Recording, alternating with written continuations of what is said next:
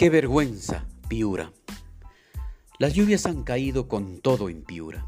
Agua bendita para muchos, para otros no. Pero qué vergüenza para las autoridades, ingenieros civiles y ciudadanos en general de Piura de los últimos cinco años. Qué vergüenza por la calidad de ciudad que se ha venido construyendo. Seguramente esperaban que las lluvias no llegaran tan pronto y destaparan sus obras de infraestructura de tan mala calidad.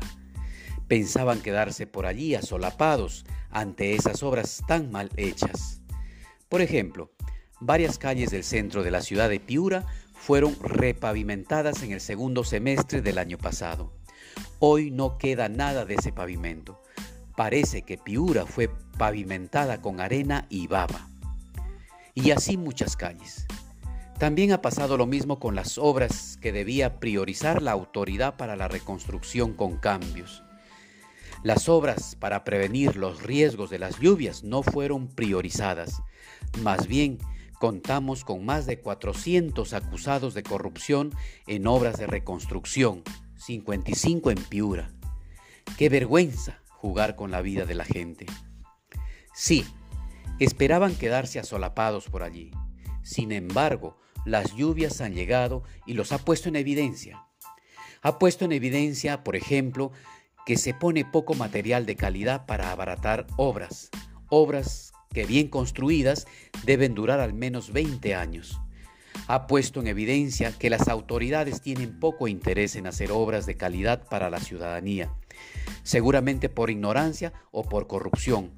Ha puesto en evidencia que los ingenieros civiles de Piura parecen profesionales formados en el Cairo, una ciudad del mundo donde nunca llueve ha puesto en evidencia la falta de capacidad de la ciudadanía para reclamar o denunciar la mala calidad de esas obras de infraestructura. La indiferencia ciudadana o la naturalización de la corrupción lleva a que las aguas se metan a sus casas y las derrumbe. Si nos hubiéramos organizado y movilizado un poco más, hoy tal vez sería distinto. Se tendría una ciudad menos vulnerable ante las lluvias, se tendría calles con menos lagunas, pistas que resisten las lluvias. En otras ciudades del mundo llueve mucho más que en Piura y las aguas no se meten a las casas. Hoy toca responder con solidaridad ante los desastres provocados por las lluvias.